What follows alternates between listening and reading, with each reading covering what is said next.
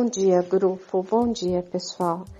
É, como a gente estava falando de pedras outro dia e ficou de a gente falar de uma continuidade sobre pedras, papel, velas, é, eu, eu queria explicar uma coisa para vocês.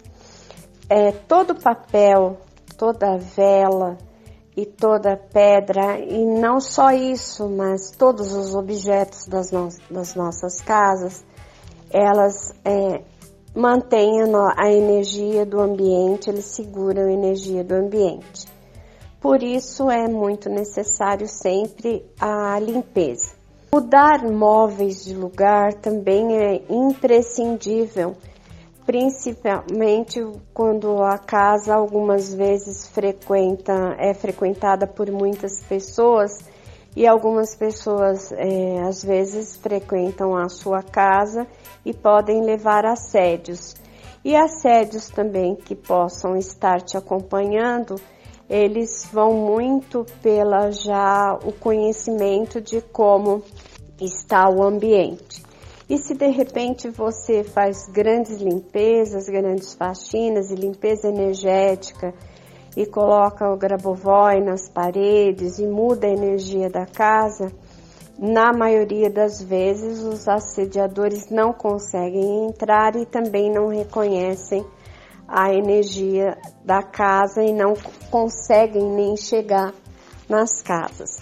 Mas se você tem por, um, por muito tempo na sua casa é, velas e livros antigos e também papéis, documentos, contas, é, de preferência, colocar papéis de contas em pastas de, de plástico com elástico, para que não fique a energia de preocupação vibrando no ambiente.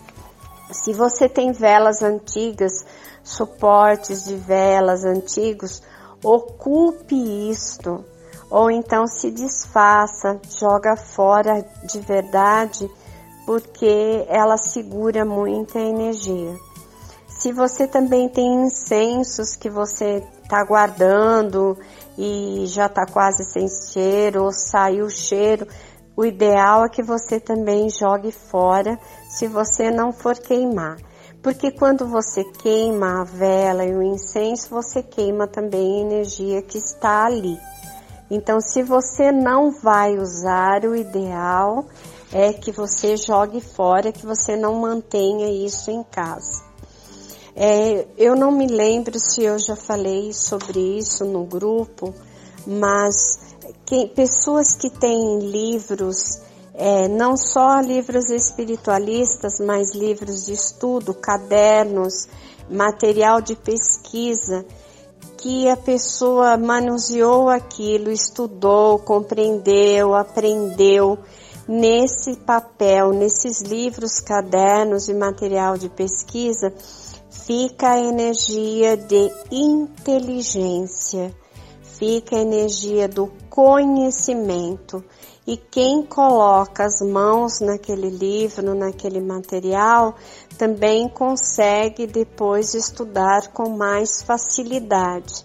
Eu tenho uma é, amiga no grupo que sempre gosta de ler os livros após é, que eu leia, a Marisa, que é uma amiga muito querida, amada do meu coração, e ela sempre diz para mim que fica mais fácil ela ler os livros depois que eu leio, porque também eu escrevo muito, eu coloco muitas anotações e ela é, acha muito mais fácil a leitura depois.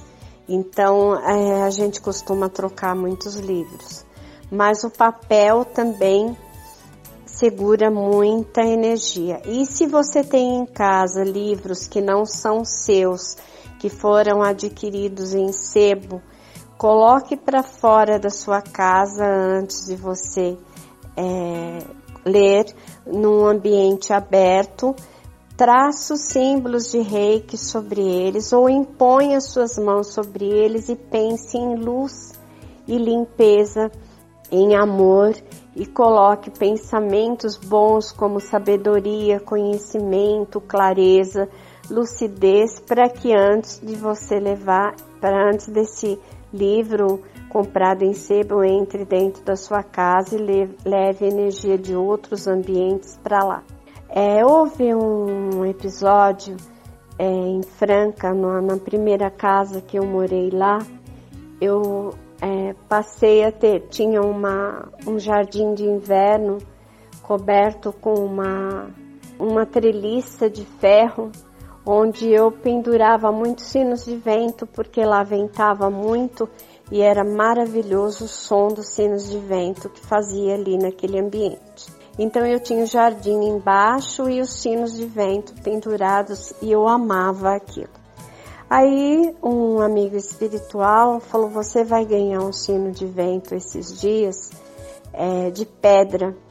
Você não coloque nesse local, é, coloque um gancho e ponha pelo lado de fora da janela do seu quarto, que nós vamos te mostrar algumas coisas sobre os sinos de vento já que você gosta tanto. Era uma pessoa ligada aos sons dos sinos de vento, tá, gente? Que veio para me instruir. E eu fiquei super empolgada com aquilo, porque cada vez que eu ganho um sino de vento até hoje, para mim é um presentão, porque eu amo muito, gosto demais dos sons do sino de vento.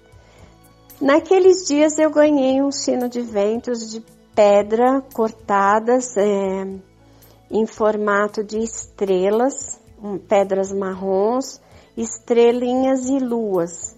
Foi a minha irmã que tinha, morava em Recife naquele tempo, a Margarete. Ela tinha vindo passear em São Paulo e se lembrou que eu gostava de sinos de vento e me trouxe de presente esse sino de vento. E eu coloquei, como esse amigo espiritual tinha me instruído, pela janela do lado de fora. Quando foi à noite, numa projeção astral, naquele mesmo dia, eu saindo do corpo, assim que eu saí do corpo, esse amigo espiritual estava me esperando e ele me levou no mundo espiritual para que eu visse como que funcionava as oficinas no mundo espiritual em cima dos lugares onde eles cortavam pedras semi-preciosas. E eu vi a energia das pedras, eu vi aqueles seres da natureza é, trabalhando e refazendo aquelas pedras é, que estavam na vida física sendo cortadas. Então, eu vi como eles trabalhavam a maravilha, o encanto, o amor que eles colocavam em cada pedra daquelas que estava sendo cortada e que ia para casas diferentes como o que eu tinha ganho. E ele me trouxe depois de volta e me mostrou os, o vento passando entre as pedras e batendo nas pedras, a energia de limpeza, de pureza e de beleza que se formava ali no ambiente. Então eu compreendi porque a minha paixão pelo sino de vento, qualquer forma, gente, de ferro, de pedra, de madeira, de bambu, porque eu tive nesta casa muitos e muitos sinos de vento de todas as formas. E ele me mostrou como é que funcionava cada som que eles emitiam e a passagem do vento por eles, a energia daquilo, a beleza e as sensações boas. Então, se vocês tiverem oportunidade e sentirem no coração de ter um sino de vento, na casa de vocês, coloquem, porque realmente traz uma energia boa, realmente tem um preparo do mundo espiritual para estas pedras que depois vão estar nas casas de vocês. Se esses sinos estiverem em lugar que eles tomem sol, é o ideal.